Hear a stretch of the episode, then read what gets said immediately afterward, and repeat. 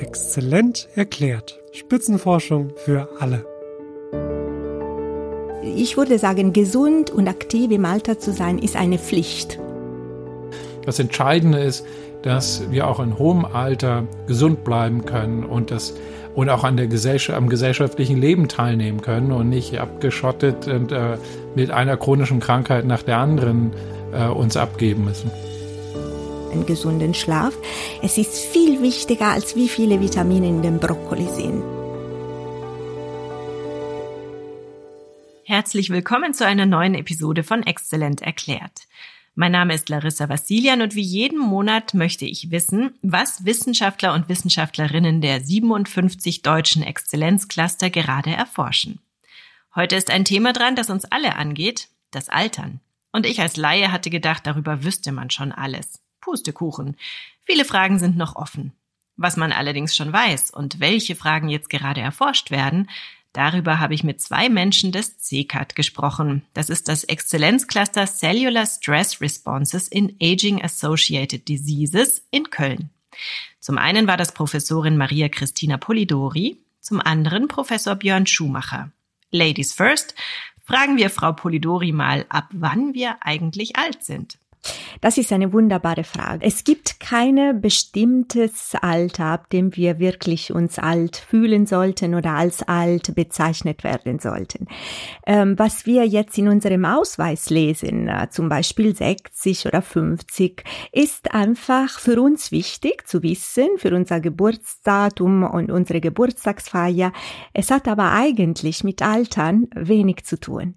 Professorin Polidori ist Geriaterin und Gerontologin und leitet den Schwerpunkt klinische Altersforschung an der Klinik 2 für innere Medizin an der Uniklinik in Köln.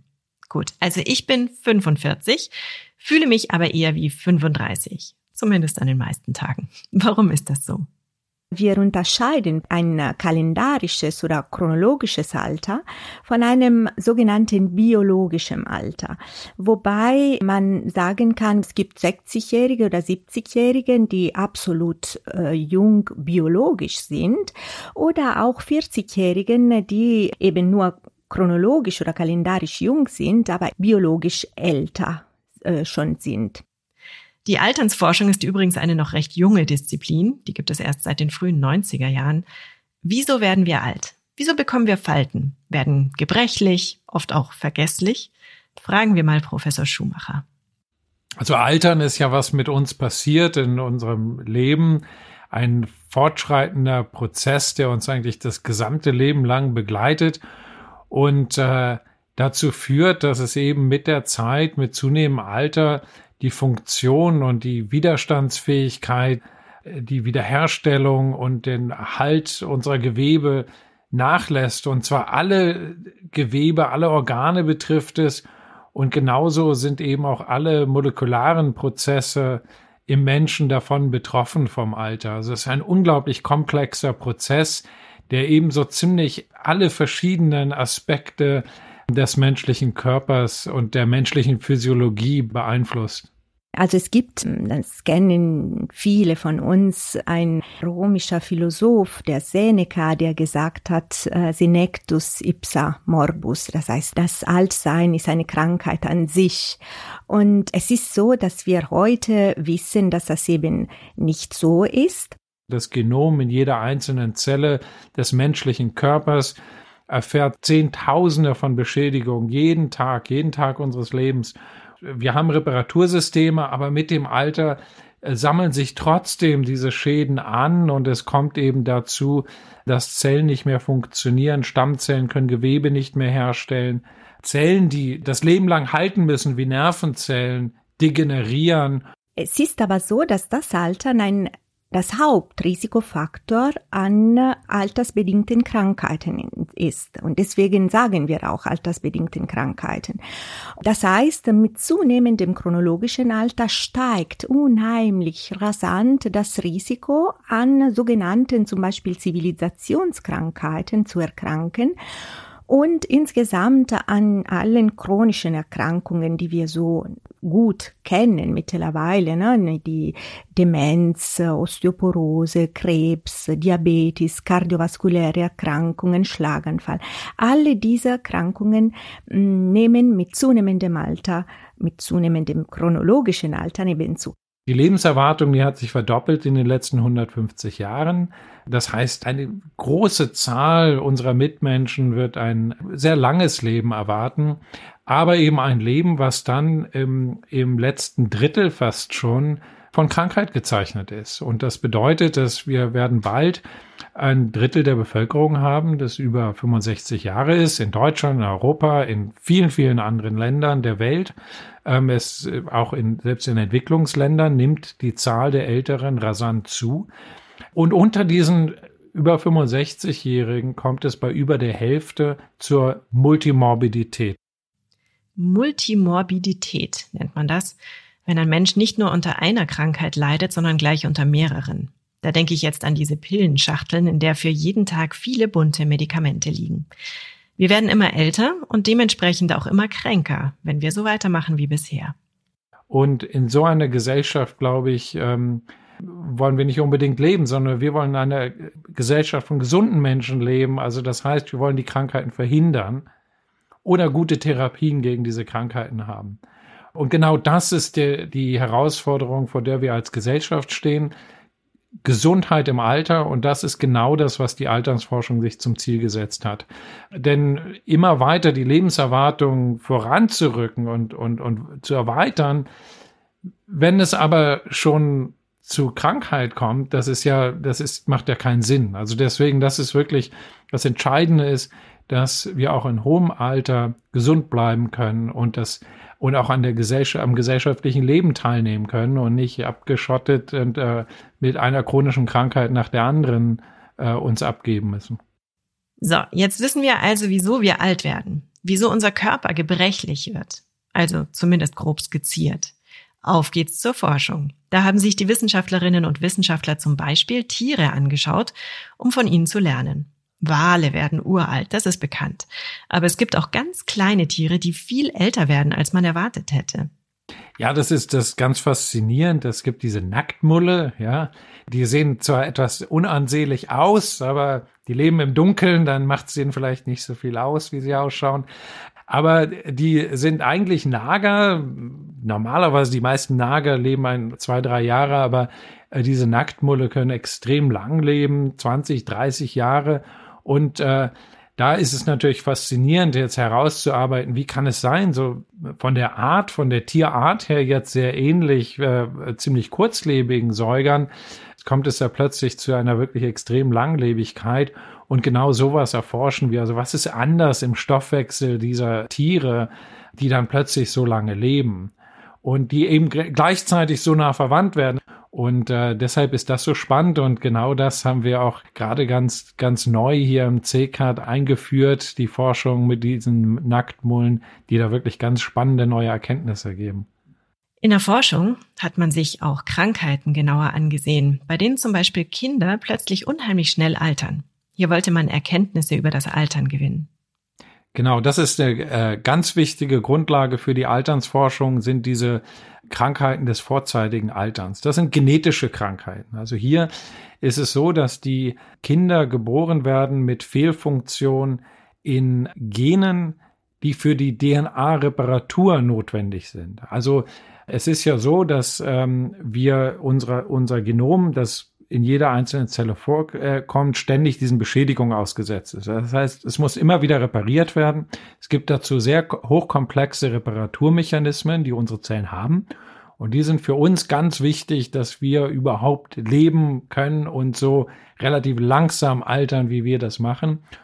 Und es ist eben, wenn eine, eine einzige genetisch bedingte Fehlfunktion vorliegt in einem solchen Reparaturmechanismus, dann kommt es eben zum rasanten Ansteigen der DNA-Schäden schon im, in der Kindheit, weil eben nicht repariert werden kann.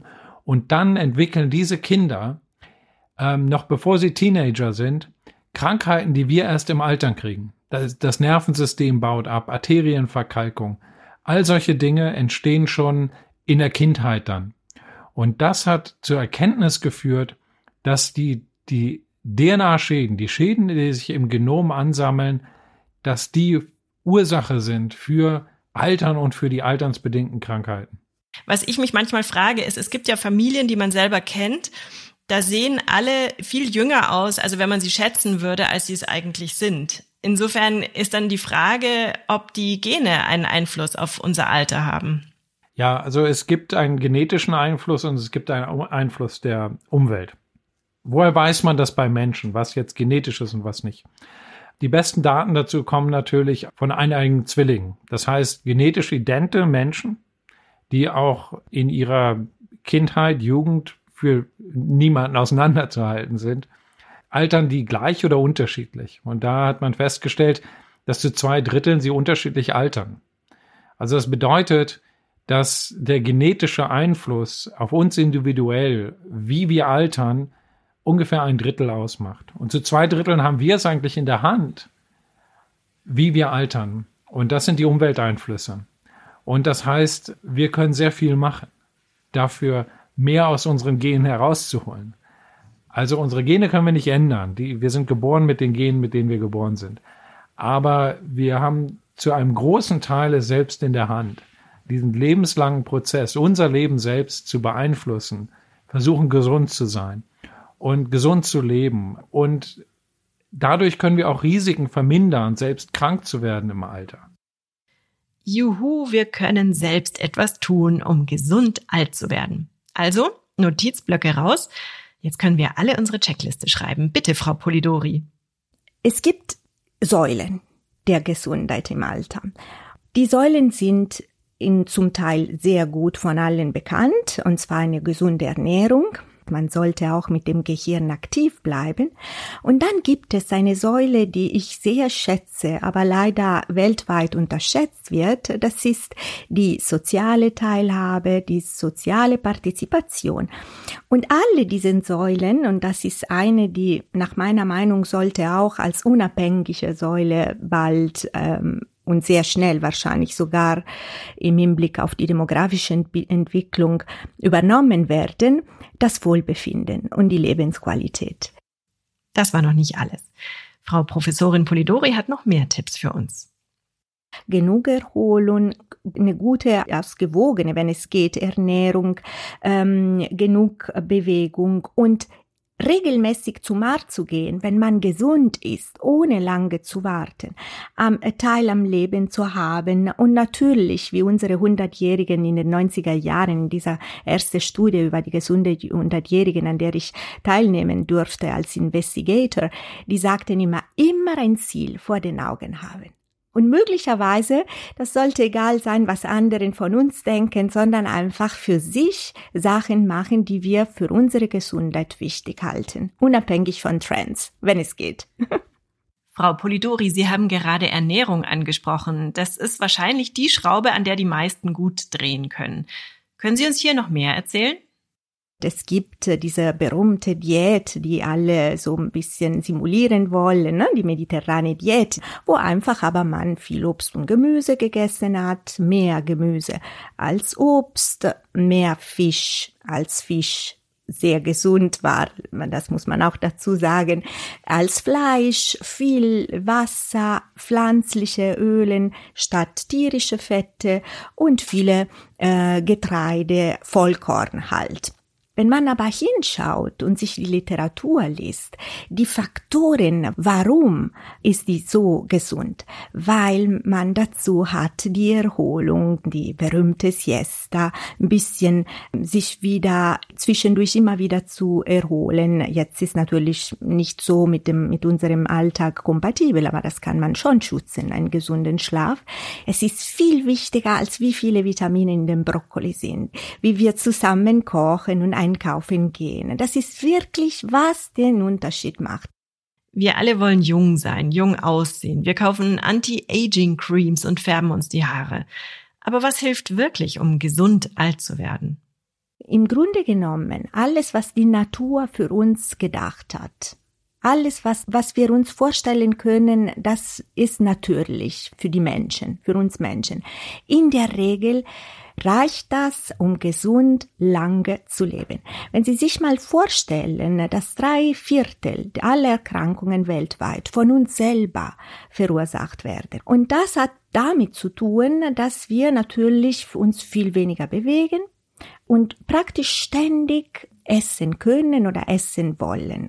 Und wir sollten einfach denken, und das ist nur die berühmte Apfel oder die Mutter, die immer den Kindern sagen, iss mal ein Obst, das sollten wir wieder für uns machen. Also die gesunde Ernährung, genug Bewegung, Wohlbefinden und dann durchziehen immer. Was, was uns fehlt, ist die Motivation. Dieser gesundes Leben ist, was unsere Vorfahren gehabt haben, ist in uns. Das muss man aber wollen. Und wie ich meinen Patienten sage, das ist eine schwierige Sprechstunde bei mir, weil ich sage immer, das müssen sie ab jetzt und für immer machen. Und das ist natürlich etwas, was, aber es ist viel besser als viele chronische Erkrankungen und viele Tabletten runterzuschlucken. Das ist wirklich für immer. Und da sind wir mal wieder bei diesem typischen Problem, das wir alle kennen. Wir wissen, was richtig ist und machen dann doch das Gegenteil. Wir wissen, dass Gemüse und Obst gut für uns sind und essen dann abends Chips vor dem Fernseher. Wie schaffe ich es denn, mich dafür zu motivieren? Also nicht für die Chips, sondern für das Gemüse und Obst. Es funktioniert zum einen durch so ganz einfache Dinge, wo man mit Schrittzählern und solchen Dingen einfach sieht, was habe ich jetzt gemacht und werde ich, belohne ich mich selber dafür, dass ich mein Ziel, was ich mir gesetzt habe, erreicht habe. Aber es gibt eben auch wirklich langfristigere Dinge, wo man eben untersuchen kann, wie wirkt sich meine Lebensart aus auf meinen Alterungsprozess. Und das sind eben Biomarker des Alterns, die derzeit noch in der Entwicklung sind, aber schon sehr, sehr weit fortgeschritten sind. Das heißt, wo man ablesen kann, wie sich unser biologisches Alter vom chronologischen Alter unterscheidet. Das war die perfekte Überleitung zu Ihrer Alternsuhr, würde ich sagen, oder? Wie sieht diese Uhr aus und was kann sie? Genau, also es ist eben ganz entscheidend, dass man, äh, dass man biologisches Alter misst. Und das biologische Alter kann ganz anders sein als das chronologische Alter und sehr individuell anders. Und äh, Deswegen ähm, sind in den letzten Jahren verschiedene äh, dieser biologischen Uhr, Alternsuhren äh, entwickelt worden. Und wir haben eine entwickelt, äh, die auf der Genaktivität basiert. Und das ist etwas ganz Neues, dass eine, eine Messung der Genaktivität zu einer akkuraten Messung des biologischen Alterns führen kann. Wir können sehr präzise damit messen, äh, wie das biologische Alter ist und wir können eben damit messen, wie Interventionen sich auf den Alterungsprozess auswirken. Das heißt, ob es jetzt Medikamente sein oder ob es Umweltbedingungen sind, die den Alterungsprozess verändern. Und genau das können wir daraus vorhersagen, wie sich das eben auf die biologische Alternsuhr auswirkt. Stopp, das ging jetzt zu schnell. Also, hier geht's nicht um einen Test zum Ankreuzen, wie man ihn aus dem Internet und ähm, auch aus Frauenzeitschriften kennt. Hier geht's um unsere Gene um deren Aktivität. Es ist also ein biologischer Test, bei dem untersucht wird, ob bestimmte Gene an oder aus sind. Dadurch, dass wir gleichzeitig die Aktivität von vielen, vielen hundert verschiedenen äh, Genen messen, können wir eben eine sehr akkurate Aussage darüber treffen. Denn die Genaktivität verändert sich im Alter, ob ein Gen an oder aus ist. Und dadurch, dass wir so viele Gene gleichzeitig messen können, können wir eben sehr präzise Vorhersagen machen. Aber wissen meine Gene, ob ich rauche? Äh, das wissen die in der Tat. Also auf verschiedene Art und Weise. Denn äh, der Tabakrauch enthält chemische Stoffe, die direkt die DNA beschädigen. Und deswegen kommt es eben zu Veränderungen im Erbgut. Und diese Veränderungen erzeugen äh, ganz klar Krebs. Und deswegen ist Rauchen ein, ein äh, sehr, sehr hoher Risikofaktor für die Krebsentwicklung aber er, es äh, wirkt sich auch auf den Alterungsprozess aus, ähm, denn es verursacht DNA-Beschädigung und beschädigte DNA kann die Funktion eben nicht mehr erfüllen, die DNA erfüllt, also ähm, für die, die Funktion, für den Erhalt, für die äh, Regeneration von Zellen verantwortlich zu sein. Schon in wenigen Jahren soll die Alternsuhr zum Einsatz kommen. Und dann können wir alle unser biologisches Alter testen lassen und hoffentlich nicht unser blaues Wunder erleben. Aber was genau bringt es zu wissen, wie alt mein Körper wirklich ist? Also was vor allen Dingen äh, das Wichtige ist bei diesen ähm, biologischen Alternsuhren, ist, dass man damit messen kann, ob eine Therapie einen positiven Einfluss hat. Also, wenn ich jetzt eine Therapie entwickeln will, die gegen das Altern wirkt, dann kann ich das natürlich erstmal nicht machen, weil Altern keine Krankheit ist. Zum einen. Zum anderen ist es sehr langfristig. Also wie lange müsste ich dann ähm, verfolgen, ob die Therapie einen positiven Effekt hat? Und deswegen muss man es messbar machen. Und das ist so die Voraussetzung dafür, dass wirklich echte Therapien entwickelt werden können. Also diese diagnostischen Tests sind erstmal die Voraussetzung dafür, äh, um zu erkennen, ähm, hat eine, eine, eine Therapie einen positiven oder vielleicht auch einen negativen Effekt auf den Alterungsprozess. Das kann ja auch sein. Das kann ja auch sein, dass es äh, bestimmte Gefahren gibt, von Therapien, die sich langfristig auswirken. Und genau sowas könnte man auch messen damit. Für die Forschung ist es also wichtig, so eine Uhr zu haben. Aber auch für mich könnte es mein Leben verändern. Der Test könnte mir zum Beispiel sagen, welche Ernährungsumstellung für mich gesund ist oder wie viel und welche Art von Sport ich treiben sollte. Ganz individuell. Polidori und Schumacher arbeiten eng zusammen und natürlich nicht nur diese beiden. Am CCAT arbeiten mehr als 400 Leute zusammen, zum Teil im CCAT Forschungszentrum, zum Teil gegenüber im Max Planck Institut für die Biologie des Alterns, aber auch über den Kölner Campus verteilt. Dann gehört noch das zweite Max Planck Institut auf dem Campus dazu. Dieses hat sich auf Stoffwechselforschung spezialisiert. Forschungsergebnisse fließen direkt in die Arbeit in der Klinik mit ein. Alte Menschen werden hier therapiert und zwar eigentlich ganzheitlich. Es wird nicht nur ihr Körper angeschaut, sondern der ganze Mensch. Wir entscheiden mit denen zusammen, was man machen muss, was die gerne hätten. Das heißt, die gestalten mit uns und mit deren Hausärzte die Therapien mit und die, wir basieren uns auf deren Werten, um die klinischen Entscheidungen zu treffen. Und wir schauen äh, ganz besonders auf Robustheit, das heißt das Gegenteil von Vulnerabilität und Gebrechlichkeit.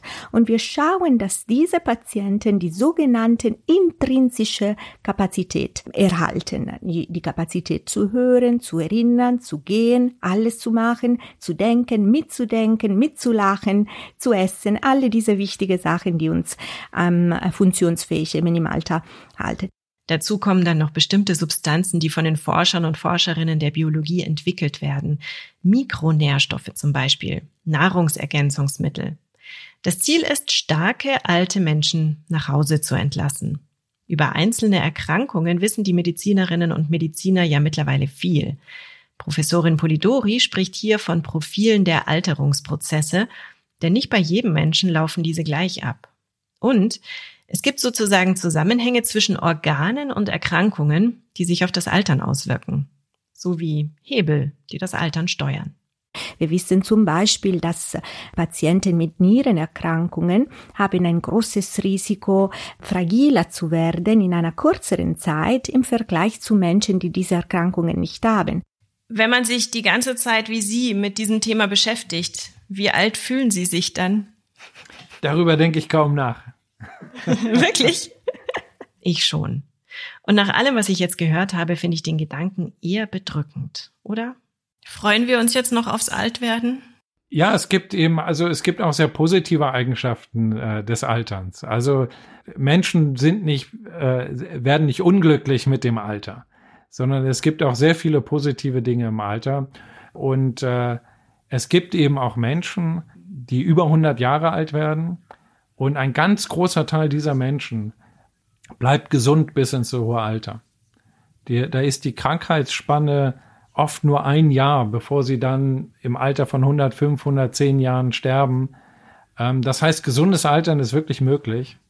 Und man kann das Leben eben wirklich bis zum Ende dann noch auskosten oder bis kurz vor Ende äh, wirklich auskosten und genießen und äh, äh, das ist, und es gibt sicher sehr, sehr viele positive Eigenschaften damit. Allein schon, dass wir ja mit dem Alter unsere gesamte Lebenserfahrung, unsere gesamte Erinnerung, unsere, wie wir gewachsen sind als Mensch über unser eigenes Leben, ich glaube, das ist eine ganz besondere Erfahrung.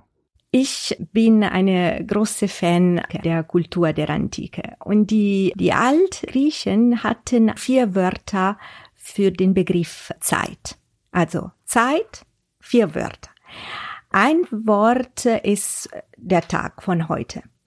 Ein Wort ist die Ewigkeit. Kronos war ein Gott der, ja, der kalendarische, der quantitativen Zeit, also die Zeit, die vergeht. Und das war ein Gott, der war nicht so schön und der war auch ziemlich böse und hat ziemlich viel runtergeschluckt, anschließend seine eigenen Kinder wirklich gegessen, ähm, damit äh, keiner seine, seine Macht äh, übernehmen konnte. Die andere Gottheit äh, heißt Kairos. Und äh, der Kairos ist schön, ist ein schöner Gott, jung, und er stellt dar die Qualität der Zeit. Also nicht die Quantität, sondern die Qualität. Ne? Und das sagen wir dann, wenn ich einen äh, mit diesem Hintergrund einen äh, kleinen, aber wichtigen, denke ich, Vorschlag machen kann. Wenn wir Kairos im Vordergrund stellen, also die Qualität unserer Zeit, kommt automatisch die Liebe und die Dankbarkeit für unsere Gesundheit und damit kommt die Motivation, um etwas für uns zu machen. Und Deswegen ist ähm, gesund älter zu werden eine Pflicht, nicht nur für uns, für die Aging, also alternden Menschen, unabhängig vom chronologischen Alter, sondern für die jungen Menschen. Die sollten, die also gesund im Alter beginnt im Bauch der Mama und in der Konzeptionsphase auch. Und insofern, es ist, ähm, ja, ich würde sagen, gesund und aktiv im Alter zu sein, ist eine Pflicht. Das würde ich schon sagen. Sie hat ja recht. Und das wissen wir auch alle. Jetzt müssen wir nur noch versuchen, danach zu handeln. Jeden Tag ein bisschen. Und dankbar dafür sein, dass wir überhaupt so lange leben dürfen. Eine große Säule auch von dieser psychologischen Resilienz, von dieser ähm, Stärke der älteren, gesunden Menschen ist die Dankbarkeit ist wie dankbar, dass man sein kann, anstatt immer diese negativen Seiten vom Leben zu sehen, zu sagen, guck mal, ich kann das haben, ich kann das gehen. Ich bin dankbar, dass diese beiden Wissenschaftler sich die Zeit genommen haben, mit mir zu reden. In der nächsten Episode darf ich wieder ein Exzellenzcluster in Deutschland virtuell besuchen und ich hoffe, ihr seid dabei. Bis dahin, bleibt neugierig, eure Larissa Vassilian. 57 Exzellenzcluster, ein Podcast. Regelmäßig berichtet Exzellent erklärt aus einem der Forschungsverbünde, die im Rahmen der Exzellenzstrategie des Bundes und der Länder gefördert werden. Die Reise geht quer durch die Republik und genauso vielfältig wie die Standorte sind die Themen. Von A wie Afrika-Studien bis Z wie Zukunft der Medizin. Seid bei der nächsten Folge wieder dabei und taucht ein in die spannende Welt der Spitzenforschung. Wenn euch der Podcast gefallen hat, abonniert Exzellent erklärt bei dem Podcast-Anbieter eurer Wahl. Ihr habt noch Fragen? Hinterlasst uns einen Kommentar oder schreibt uns an info at exzellent-erklärt.de.